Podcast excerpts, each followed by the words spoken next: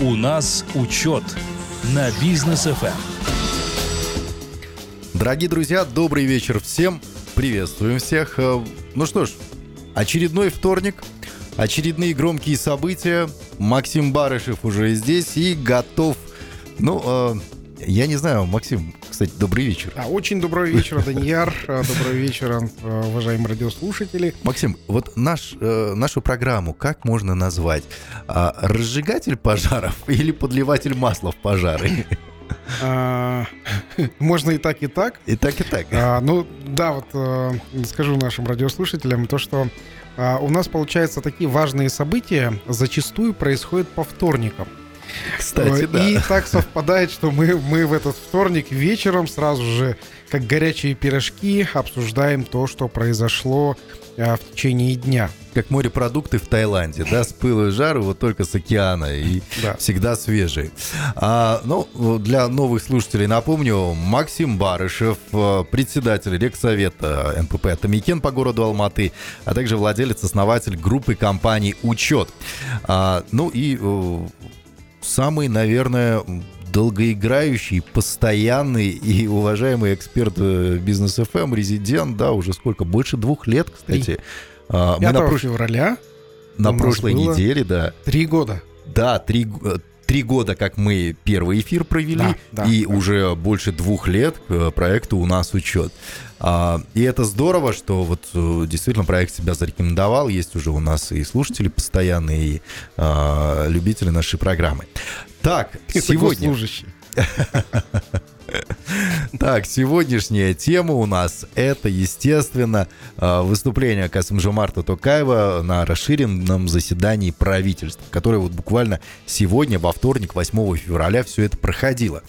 А, вот, Максим, у меня такое мнение сейчас складывается, что каким-то образом, я не знаю каким, возможно, вот сейчас вы мне расскажете, а, наконец президенту начали давать э, цифры и статистику, ну, если не прям реальную, но максимально приближенную к реалиям Казахстана. Президент обсуждает и зарплаты, президент обсуждает налоги, президент обсуждает коррупцию открыто, причем так, в принципе, как ее видит обычный народ. Да, простой народ. Вот э, первую тему, которую хотелось бы обсудить, но мы ее обсуждали до этого, и э, эта тема до сих пор на слуху, на слуху это утиль-сбор.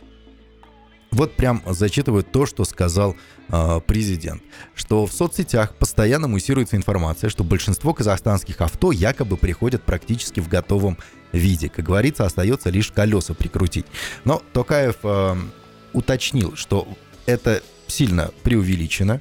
Вот эти Да, вот все да. мнения и доводы, да, не только колеса приключить, прикрутить, но, возможно, что-то помимо колес еще прикручивают. Может быть, э, двери, может быть, ходовку. Ну, что-то, да, мотор там, а, может быть, отдельно приходит. Или как это делается, я, я если честно, не знаю. Но, Но вообще во- эту схему нужно выяснить. вот во всяком случае, сказал президент, э, надо выяснить, насколько это соответствует реальности и принять меры. Да. Вот, ну, э, по вашему мнению, насколько сейчас у нас вот эта вот э, проблема в автопроме присутствует? Ну, вот такое Ну, якобы отверточное производство. Проблема действительно у нас э, в автопроме, она есть. Она есть с недоступностью новых автомобилей для нас, для казахстанцев. Мгм. Действительно, ну, автомобили у нас стоят, если мы смотрим новые автомобили казахстанской сборки, так называемые, то э, я сейчас хочу э, сделать ну, такое сравнение. А, Сравнение это э, по марке Hyundai Solaris, или она же Акцент. Вот, по данным, эта машина в Казахстане стоит э, 6 миллионов 609, от 6 миллионов 690 э, тысяч тенге. Та же самая машина в Соединенных Штатах Америки стоит 14 тысяч 295 долларов. Ну, это э, примерно на э, 400 тысяч тенге дешевле, чем у нас, Мгм. то есть в Соединенных Штатах Америки. Вот. А, Ну, действительно, от себестоимости никуда не уйдешь, и примерно себестоимость производства, она примерно, говорю, одинаковая. Вот. Но в Соединенных Штатах Америки и у нас в Казахстане при одинаковой цене продажные автомобили средняя заработная плата в Соединенных Штатах Америки, ну, а, она выше нашей казахстанской. В разы. Да, в такие разы, что кратно, ну, наверное, десятикратный раз. Вот. И, соответственно, если а, в Соединенных Штатах Америки эта машина стоит 14 тысяч долларов, и ее могут позволить там, в принципе, а, накопить на эту машину можно за полгода, ну, если это слои населения, которые недостаточно заработную uh-huh. плату, то можно накопить, я имею в виду накопить, откладывая деньги, то есть не а, не купить в кредит, как в Соединенных Штатах делают, а накопить. А у нас в Казахстане, э, чтобы купить автомобиль за 6 э, миллионов 690 тысяч тенге, это нужно семье копить примерно 4-5 лет да. средне, средней казахстанской семье, чтобы купить а, один казахстанский автомобиль. Причем учитывая, что автомобили постоянно дорожают. А, если мы а, делаем поправку на а, кредит, то есть э, почему я говорю э, поправку? То есть мы не берем этот кредит, а примерно начинаем просчитывать э, кредит. Э, в, в прошлом году, если вы помните, у нас отменили льготную ставку по кредитам. И э, ставка кредита, то есть раньше она была 4%, сейчас она э, близка к 12-15%. Угу. Э, то если мы считаем, что за 4-5 лет можно э, накопить на машину, а если мы начинаем считать кредит, вот, то, в принципе, эта сумма э, ну, уходит примерно за 10 лет. Ух ты. Вот, пример, примерно вот, э, вот такое вот сравнение. А, поэтому я думаю, что и из-за того, что у нас а, такие дорогие кредиты, у нас довольно-таки ну, средние цены на автомобили, если мы смотрим по мировому а, усредненному а, Коэффициенту. Коэффициенту, да. Вот. И, но заработная плата у нас ниже средней рыночной, средней мировой, uh-huh. сильно ниже. Вот. А, такие инструменты, например, как в Соединенных Штатах Америки, там есть а, автомобиль, а, как подписка на автомобиль. Да. То есть платишь определенную сумму денег, и у тебя всегда новый автомобиль. То есть, например, ты проездил там три года на автомобиле определенной марки, потом ты этот автомобиль сдаешь в трейдин, забираешь опять новый автомобиль, или какой-то обновленный, фейслифт какой-то сделан, и опять ездишь на нов- новом автомобиле, и ты постоянно за это платишь. То есть ну, есть даже такие в Москве сервисы. там есть э, вот именно подписка на автомобили, там Volvo, кажется, запустили недавно да, у себя, да. Volkswagen планирует это сделать.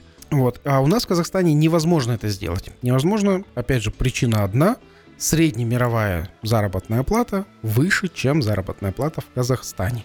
Угу. Что нужно делать, чтобы э, развивать все эти механизмы, развивать а, и в том числе автопром, о котором мы сейчас говорим, а, необходимо увеличить среднюю заработную плату казахстанцам. И увеличить прям вот, ну, достойно и хорошо.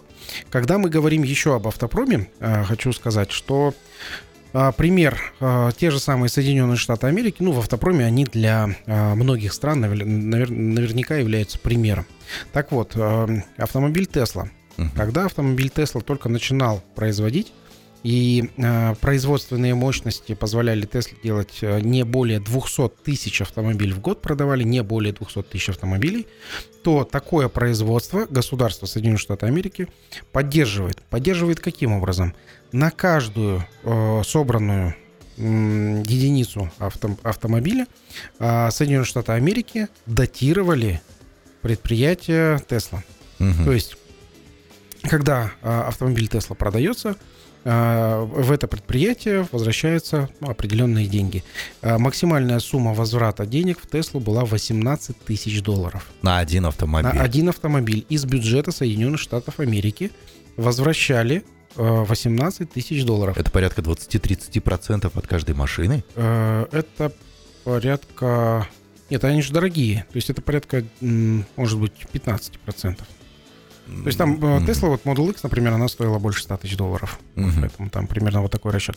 Вот. И а, такие вот модели а, возврата денег, я думаю, вот в мировой практике они есть. То есть они а, действуют реальной, ну, то есть реальными деньгами, реальной поддержкой.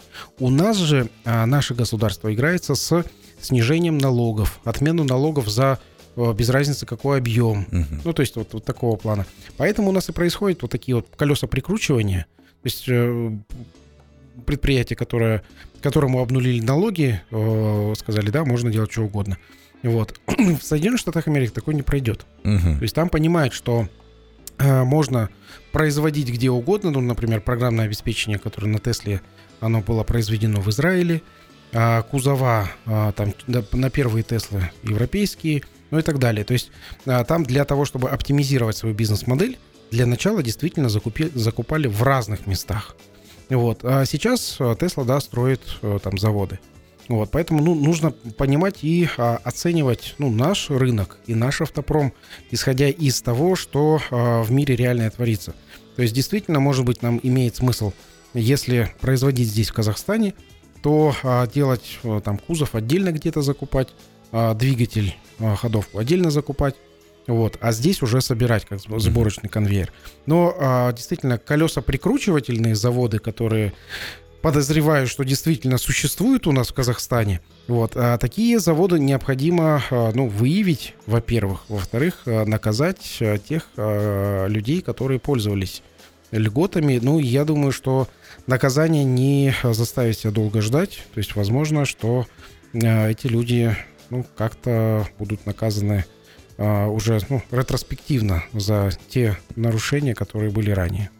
Но и хочется все-таки надеяться, что автопарк э, Казахстана будет э, обновляться, потому что и Тукаев об этом сказал, что утиль сбор отменили не для того, чтобы ввозить в Казахстан иностранный вот этот вот автохлам, да, а утиль сбор направлен на то, чтобы действительно э, сделать более доступными автомобили для казахстанцев, ну и обновить вот этот автопарк. Друзья, мы затеяли вот именно в этом блоке тему средних зарплат казахстанцев. И я думаю, что после рекламного блока мы продолжим обсуждение этой темы, потому что здесь очень интересно, и Токаев тоже об этом сегодня на заседании правительства говорил. У нас учет на бизнес ФМ. Так, мы продолжаем с Максимом Барышевым обсуждать тему э, с, ну, и средних зарплат в этом блоке, и в общем сегодняшнее выступление президента Касымжомарта Токаева на расширенном заседании правительства. И мне вот здесь э, про средние зарплаты э, хотелось бы прям зачитать всю цитату э, Токаева о том, что он сказал. Он говорит следующее. Немало людей, которые живут только за счет социальных пособий и пенсий. За 5 лет в общих доходах населения доля трудовых доходов сократилась с 80 до 67% а социальные трансферты выросли с 17 до 29%. Из этого выходит, что доходы населения зависят не от получаемых зарплат, а от трат бюджета. Увеличивается доля людей, погрязших в долгах и бедных. На сегодня доходы около 1 миллиона человек не доходят даже до уровня минимального прожиточного минимума. Это худший показатель за последние 10 лет. Несмотря на это, правительство отчитывается о том, что растут размеры средней зарплаты. Это иллюзия, отметил Токаев. Ну вот, кстати, совсем недавно, сколько там, 251 тысяча, да, да нам сказали? Средняя, Средняя зарплата. зарплата. Якобы. А, ну, все прекрасно понимают, что это далеко что, не так. Что одни едят э, капусту, а одни едят мясо. Э, и вместе, получается, в среднем едят голубцы. Да, да, вот именно так и происходит. Вот, э, Максим, мы до ухода на рекламу как раз-таки сказали, да, мы обсуждали тему автомобиля, автомобилей, в Казахстане, о том, что они должны стать доступнее, но для того, чтобы они стали доступнее для казахстанцев, нужно повышать зарплаты да, э, наших граждан. Вот как сделать так, чтобы зарплаты граждан увеличились? Мне пока, ну, непонятно. Это нагрузка на предпринимателей ложится? Здесь мы сейчас, э, ну, в этой вот нашей программе, э, ну, наверное, раскроем еще один фактор, который не учитывает правительство, потому что этот фактор вне э, статистической отчетности. Это фактор э, населения, которое официально безработное, но э, это население является сотрудниками организаций, э, но не трудоустроенными официально. Угу. Почему так происходит? Во-первых, происходит такое из-за того, что эти наши граждане, казахстанцы, они закредитованы. Да. То есть они э, когда-то взяли кредит, теперь не могут их э, выплатить, вот, и не могут устроиться на работу. Во-первых, то есть э, они трудоустроены, они работают, они получают деньги, но они э, трудоустроены неофициально. Министерство труда их не видит в своих да, базах как трудоустроенных. Да, да. Вот. Э, это происходит ну, из закредитованности, как а, этого, ну, и почему. Потому что а, когда официально начинает трудоустраиваться человек, сразу же приходит а, Извещение из банка. Ну, суд, судоисполнитель. судоисполнитель, да, а, в основном, и говорит, вот от 30 до 50 процентов от заработной платы, пожалуйста, перечисляйте в, в банк. Мгм. Вот мы давно ждем, когда же этот человек, негодяй, а, будет возвращать деньги. А если человек устро- трудоустроился на заработную плату там, 150 тысяч тенге, вот, соответственно, если это половина, 75 тысяч тенге а, остается, то у человека там а, он, ну, на, 7 на 75 тысяч тенге прожить практически нереально. Ну и на 150 тысяч тенге и слабо Да, сейчас да, многие да. представляют, как прожить. Вот, а, поэтому здесь э, ситуация у нас сложилась такая, что есть люди, которые работают, которые получают деньги, но не, у- не указано вот в этой структуре а, заработной платы. А, опять же, как можно решить это все? А, решить следующим образом, что если заработная плата у человека ниже, а, чем, а, там, скажем, прожиточный минимум или там ниже определенной условной суммы, там 250 тысяч тенге, Средняя Вот. зарплата. средняя заработная Мгм. плата. Если у человека заработная плата ниже, то а, в банк ам, ну, нельзя будет платить какие-то кредиты, ну, там, погашение кредитов. Банк не имеет права запрашивать у работодателя вот погашение Да, вот это долга. будет правильно, да. А, банк не имеет права. Это, это, опять же, это мое предложение, а, которое можно вот сформулировать именно так, что есть, если заработная плата меньше определенной суммы, банк не имеет права. Вот. А сейчас такой нормы нету. То есть это может быть первый шаг э, к а, банкротству физических лиц. Мгм. Вот. А, Соответственно, если там человек зарабатывает больше, то с разницы, не со всей суммы, а с разницы между, там, скажем, 250 тысяч тенге и там выше, банк может забирать там какой-то определенный процент. Мгм. Вот. А можно будет рассмотреть именно вот э, ну, такой, такой вариант обеления э, заработных плат. Вот. Здесь необходимо будет э, вести переговоры с регулятором, то есть с Национальным банком э, Республики Казахстан для утверждения этой нормы, если это будет возможно. Вот. Ну и опять же, э, тот самый закон, который тоже сейчас будет обсуждаться, закон о банкротстве физических лиц, вот, я думаю, что давно его пора ввести, этот закон о банкротстве физических лиц. Почему? Потому что если у человека нет ничего, кроме долгов, а человека, со- собственно, ничего не останавливает, ничего не держит. И а, такие люди, они ну, спокойно могут выйти на улицу, что мы Мгм. видели а, в начале январе. января этого года. Когда человек очистится уже от долгов, а, и а, дальше он приступит уже к нормальной работе, нормальному трудоустройству, и это, я думаю, что а, поднимет и заработные платы и а, выведет из тени многих а, сотрудников, которые сейчас работают. Понятно. Но вот э, сегодня утром у нас э, в проекте «Деловое утро» а, был в гостях Куаныш Керимкулов, председатель совета директоров клиник «Сункар». А, и он э, сказал следующее. Вы знаете, вот средняя зарплата, нам говорят, что 251 тысяча тенге. К примеру, да, там, ну, плюс-минус, я не помню точную цифру. Он говорит, по моему мнению, средняя зарплата в Казахстане намного выше, чем Мгм. 251 Выше. тысяча. Выше, намного выше.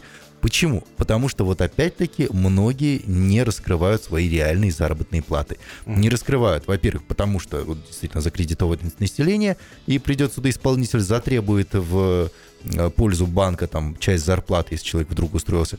Во-вторых, а, предприниматели сами не хотят платить налоги за сотрудников. Да? Ну, то есть, если человек, например, получает там, ну, более-менее нормаль- нормальную зарплату в Казахстане, да, это там 500-600 тысяч тенге, на которую там семья из двух-трех человек мгм. может прожить от зарплаты до зарплаты, к примеру, да, там 500 тысяч тенге. С этих 500 тысяч предприниматель должен заплатить там, сколько, примерно, 150, чуть больше 150 тысяч тенге Ну, налогов. 32-34% Ну да, вот оно и выходит, там больше Мгм. 150 тысяч тенге. налогов. Да, налогов только. Зачем предпринимателю эти траты?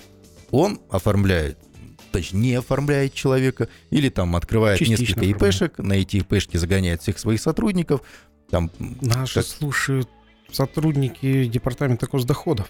да, да, я думаю, они в курсе. Они Да. просто немножко ленивые. Вот, ну да, то, то есть это- эти схемы все понятные, они всем, всем известны, например, да, А, и поэтому не раскрываются реальные зарплаты. Понятное дело, что сейчас зарплаты нужно обелять. Все. Да, мы ну, в новом Казахстане хотим жить. Для, этого, для, для чего? Для того, чтобы люди могли спокойно получать кредиты, а, пользоваться льготным автокредитованием, да, для чего еще там, ну, медстраховку получать хорошую, если это все реорганизуется сейчас и так далее. Вот выход из ситуации какой сейчас есть, чтобы обелить зарплаты? Снижение зарплатных налогов. Ну, то есть, вот представьте, вот вы сейчас посчитали зарплату 500 тысяч тенге, а что в два раза превышает э, сред, среднеказахстанскую. И из 500 тысяч тенге а, нужно 150 тысяч заплатить, больше 150 тысяч заплатить в государство. Это когда мы платим в месяц. Если мы говорим про а, годовой, то это 1 миллион 800 тысяч необходимо заплатить м, налогов, сборов, а, плат в государство. Мгм. Это довольно-таки большая а, сумма. Учитывая, что таких сотрудников может быть много. Да, да. Ну, надеюсь, что будет много сотрудников таких. Вот, что необходимо сделать? Во-первых, снизить ставку налога. Ставку налогов э, с 30, существующих 30, 32% а, до оптимального уровня. Вот, это первое. Второе. э, Оптимальный уровень это сколько? Я думаю, оптимальный уровень это не больше 20%. Мгм. Это вместе с э, пенсионными отчислениями. То есть 20% это максимум, Да. это прям уже потолок, а, но можно меньше. Это, да, можно действительно меньше. То есть э, 20% это учитывая пенсионные деньги, которые человек себе откладывает на старость. Мы как-то обс- обсуждали Гонконг, кажется, у них 16%, А единый что- налог. э, У них э, пи- 16. 16,5%, да, Мгм. да. У них единый налог, он вообще один. 16,5%. И все, он больше, больше не платят. Нет никаких отчислений, взносов Никаких и так далее, как вот у отчислений, нас. взносов, ничего. Да, страховка медицинская у них добровольная. Хочет застраховался, не хочет. У них, то- у них тоже есть медицина бесплатная начального уровня, есть медицина платная. То есть хочешь э, ходить в больницу, пожалуйста, плати. Мгм. Вот. А, Теперь вернемся к нашему а, налогообложению. То есть действительно необходимо внести а, один налог, вот, который а, исчисляется прям прямым методом. То есть заплатил, э, человек получил заработную плату, допустим, там 500 тысяч, вот, и за него там 100 тысяч сверху заплатили налог. И все, больше никаких э, геморроев, никаких расчетов, каких, э, которые есть сейчас в данный момент. Вот. Упрощено полностью там ведение э, кадрового дела производства прям до минимума. И все, тогда э, нанимать сотрудника станет удобно. Что сейчас мы видим? Мы видим, что э, нанятый сотрудник, это э, каждый следующий нанятый сотрудник, это дополняется работа бухгалтеру. Вот. э, В принципе, физически легче этого сотрудника не нанимать в штат, а, а, там платить в конвертах или еще как-то, или вот на, на ту же самую ИПшку. Почему на ИПшку это переводят? Вот, потому что перевел деньги, быстро просто посчитал налог, все, оплатил в бюджет. Это, это просто. Это не Причем только... это делает сам сотрудник, а не работодатель. Да, это не, и не потому, что это э, меньше налогов, там, до какой-то заработной платы там еще и больше получается. Мгм. Но дело в том, что это там просто.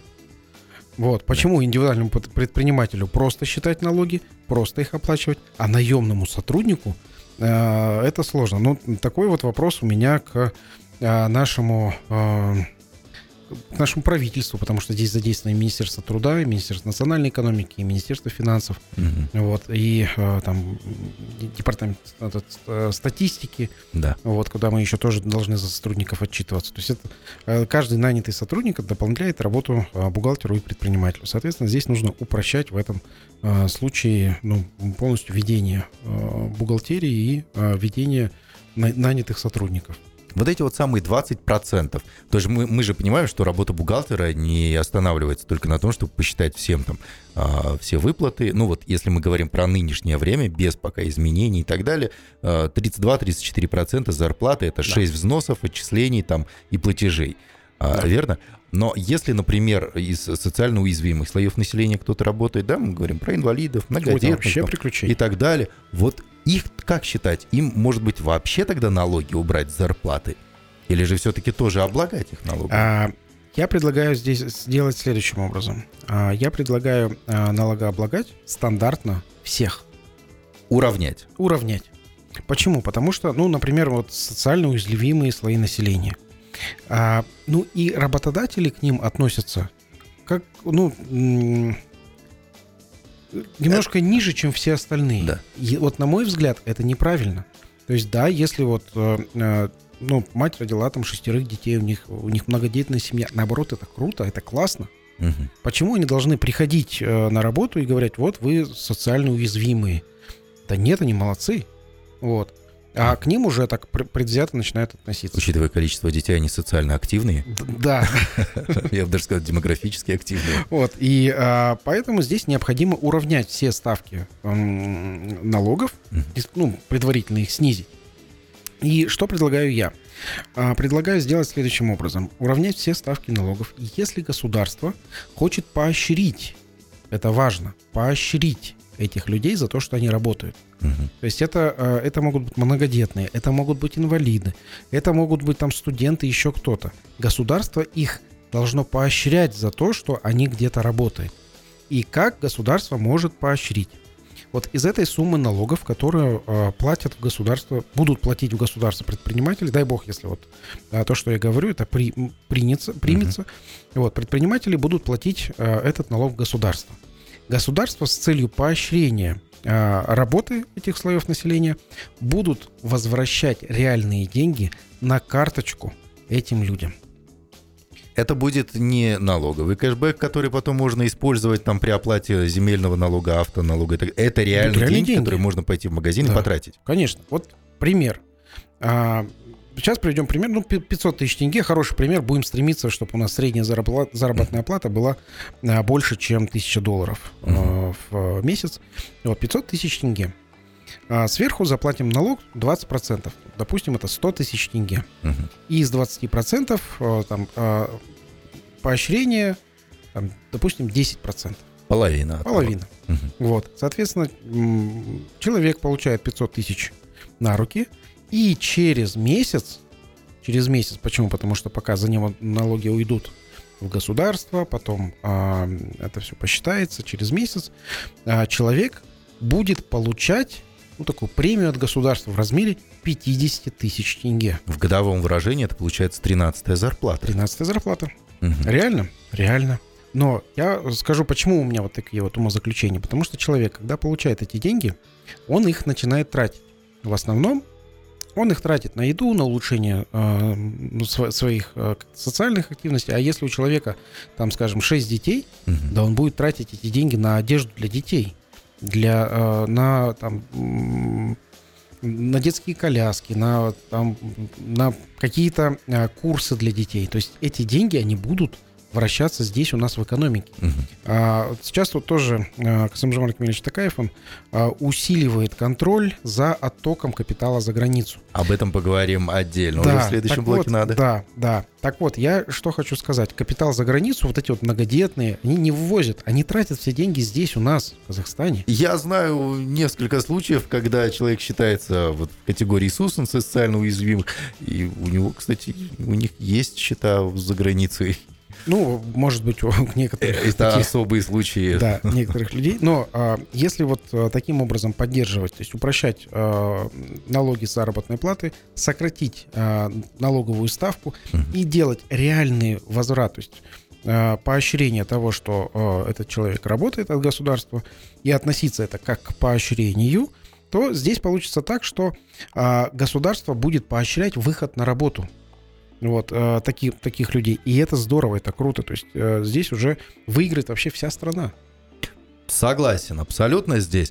А, и предлагаю сейчас уйти на рекламу, а после, дорогие друзья, мы возвращаемся и продолжаем наше обсуждение сегодняшнего заседания с участием президента. Обсудим а, вот этот вот вывод капитала из Казахстана, как в течение двухмесячного срока, сейчас правительство будет решать, как это все вернуть в Казахстан обратно. Ну и э, другие вопросы тоже у нас э, не останутся необсужденными. Оставайтесь с нами.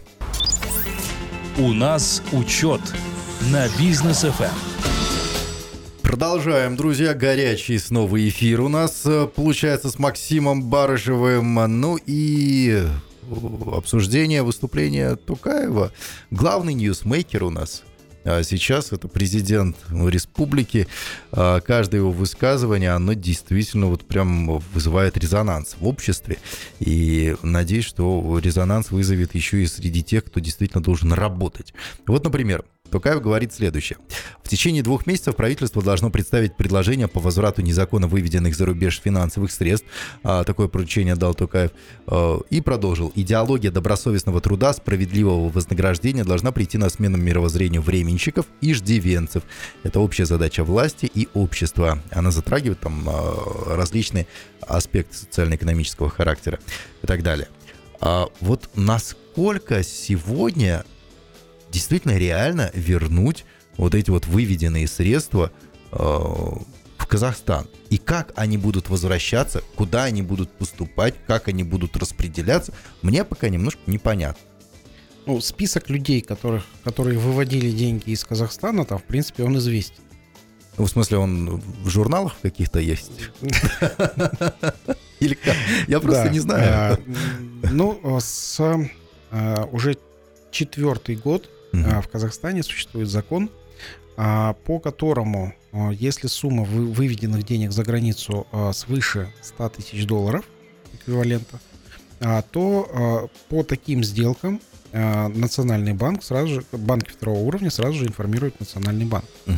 То есть все суммы, выведенные за границу более 100 тысяч долларов, они уже были отслежены, и по ним уже есть реестр. Это, ну, как бы, не для, ну, думаю, ни для кого э, не секрет. Да. Вот. Если э, э сделки там, от 10 до 100 тысяч долларов, они тоже фиксируются, но по ним там упрощенные условия. Вот, соответственно, список этот, этих людей уже есть. А, это если люди выводили средства ну, свои там, заработанные или как- как-то полученные на территории Республики Казахстан. Вот. В принципе, можно будет начать работать с этими людьми персонально. Вот. Э, но, опять же, со- создан определенный фонд Халкана, да. вот, э, в который тоже люди э, перечисляют какую-то часть своих денег. Вот. А здесь нужно задаться вопросом. Угу. Нам, нам всем, наверное, это не, не только правительство Республики Казахстан, нужно задаться нам всем почему а, выводить деньги было возможно. А, хорошо. А, хорошо. И тут возникают такие вопросы. Почему это? Почему они вообще действовали так? Почему вводили? Первый вопрос, который возникает у меня, это безопасность. Угу. То есть безопасность средств, которые у тебя есть, а, их, ну, наверное, а, небезопасно было хранить здесь в банках. А, все помнят этот 15-16 год, когда а, просто про банки сказали, что вот плохие банки, назвали 5 банков, а там лежали деньги не просто физических лиц, там а, лежали деньги операционные компаний. Да. И по физическим лицам-то есть у нас норма, где до 10 миллионов вклад, тенге вклады они были за страхованы, и даже если там было 20-50 миллионов, лежали, кто-то от, откладывал себе, например, на квартиру, uh-huh. а, кто-то как-то а, хранил эти деньги. Вот. И даже если 50 миллионов лежал, то вернули только 10. Это физическим лицам. Ну, фонд гарантирования депозитов. Да, да, по фонду гарантирования э, вкладов, да. Вот. А что же мы говорим про э, предпринимателей? А, у предпринимателя деньги, они все в обороте, то есть это оборотные деньги.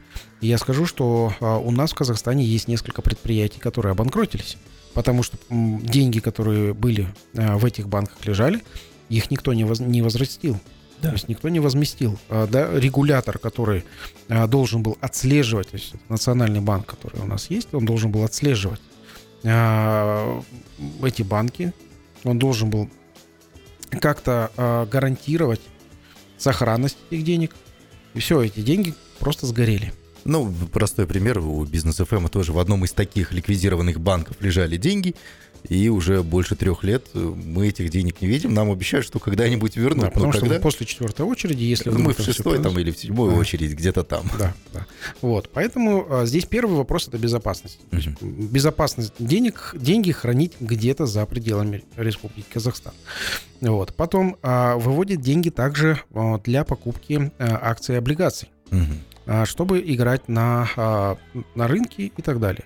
Вот здесь получается так что тоже, если человек хочет заработать, он вкладывает деньги в э, иностранные акции. Угу. Чтобы вот этого не происходило, необходимо развивать наш внутренний рынок. То есть биржа, наша биржа КОСЕ, вот, э, должна должна развиваться. Ну, вроде как несколько нацкомпаний сейчас уже готовы Да. на IPO выйти. Да, то есть у нас внутри, хоть это и небольшой рынок, но я думаю, что а, Он здесь, перспективный. здесь, да, он перспективный, и деньги для вложения а, нужно сохранить здесь. Мгм. А, Еще, а, если мы говорим про фонд национального благосостояния Самру Казана, вот, который сейчас это как закрытая такая структура, которая непонятна, непрозрачная. Вот, и принятые решения в Самру Казани тоже неп- непонятные. Так вот, если эта структура Самру Казана будет раб- работать на благо казахстанцев, а, что, что это означает? Это означает, что а, первыми, кто а, должен поставлять свою продукцию в Самру Казана, это должны быть наши отечественные товаропроизводители. Ну, а сейчас сам Рукказна это как черный ящик поле чудес, да? Да, Непонятно, это- что там, апельсин или автомобиль. Да, именно так. Так вот, а если Самру Казана будет заказывать у нас в Казахстане, большие объемы она будет делать только из а, казахстанских товаропроизвод- Мгм. товаров, а, то тогда вкладывать внутрь Казахстана и а, строить заводы, фабрики, где гарантированно будет продаваться казахстанская продукция, тогда, конечно же, будут инвестиции оставаться здесь внутри. Вот. Примерно вот из этих трех составляющих это можно построить хорошую бизнес-модель государства, где внутри деньги остаются, и они начинают приносить пользу внутри нашей страны. Это все в идеале.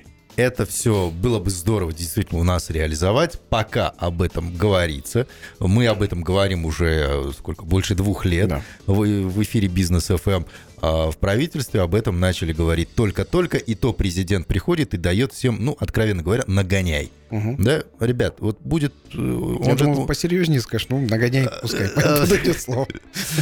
Ну да, я понял, о каком слове говорит Максим Анатольевич. Я бы хот- хотел, чтобы и это слово тоже, возможно, было применено в правительстве по отношению э, тех людей, которые принимают у нас вот эти вот решения, да, и реализуют потом поручения президента. Друзья, у нас рекламная бизнес FM. После возвращаемся обязательно. Так, кстати, Максим Анатольевич, мы сегодня лайфхак какой-то дадим или продолжим тему заседания сегодняшнего? Потому что есть еще что в заседании Давай, обсудить. давай обсудим тогда. Тогда Давай заседание. обсудим, Да? Все, друзья, Да. возвращаемся, после заседания обсуждаем. У нас учет на бизнес. FM.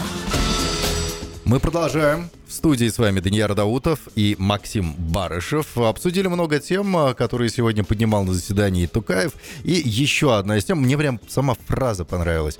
Предприниматели не должны бегать за Акимом.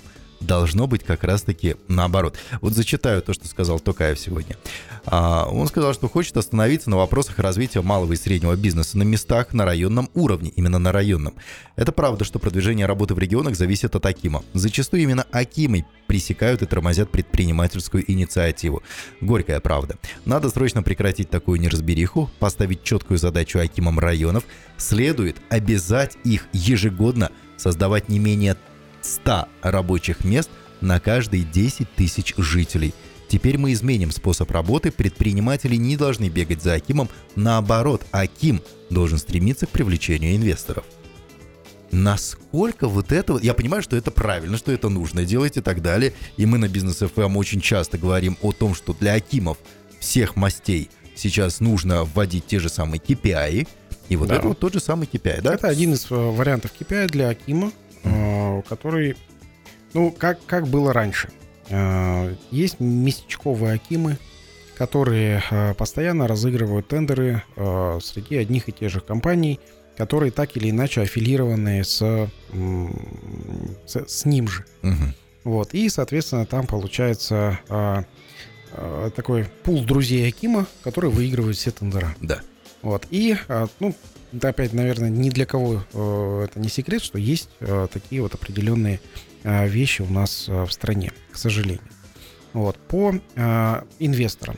У нас, например, в Алмате проводится и инвесторский са- саммит, ежегодно проводится, и приглашаются инвесторы к нам. На инвесторском саммите у нас подписываются там миллиардные там, меморандумы, вот. Но зачастую вот дальше этих меморандумов подписанных не идет дело вообще никакое. Но а, в конце года а, докладывается, что да, действительно меморандумы были подписаны. Вот. А, Здесь Касымжамат Кемельевич Такаев говорит, что на каждые 10 тысяч жителей э, дополнительно каждый год минимум по 100 рабочих мест. Мгм. Во-первых, это конкретика. А во-вторых, эту конкретику можно реально отследить. Э, Реально отследить каким образом? Есть количество жителей, есть фактически работающие в настоящий момент люди. Вот, все поделили. И дальше просто прибавляем минимум по 100 а, рабочих э, мест на каждые 10 э, э, тысяч жителей, что просто а, обеспечивается обычным контролем м, бухгалтерской отчетности в, а, в ту же самую там а, а, комитет государственных доходов. Это получается в Алматы, ну, если условно мы берем там 3 миллиона человек, включая э, Да, близлежащую область, С- Соседний. это по 30 тысяч рабочих мест ежегодно должно быть? Да, и это вполне реально. Мгм. Это, ну, так, подождите, 30 тысяч рабочих мест.